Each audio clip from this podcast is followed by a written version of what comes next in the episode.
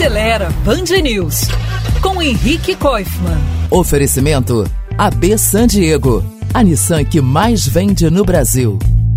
E aqui vai outra coisa para verificar no carro para poder pegar a viagem mais tranquila nessas férias: as luzes, incluindo faróis, setas, lanternas, luz de freio, de ré, de iluminação da placa traseira. Se você tem filhos com idade suficiente para ajudar, entre no carro e vai acionando essas luzes uma de cada vez.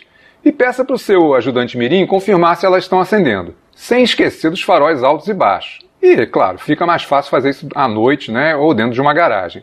Além das luzes, com o motor funcionando, teste todos os vidros e outros acessórios elétricos, como o limpador de para-brisa. Se perceber que eles estão mais lentos que o normal, é bom procurar uma oficina para avaliar se a bateria está ok ou se tem algum outro problema elétrico. Ah, e sobre o limpador de para-brisas, não custa conferir também se as paredes estão em bom estado e tem capacidade para escoar a água direitinho.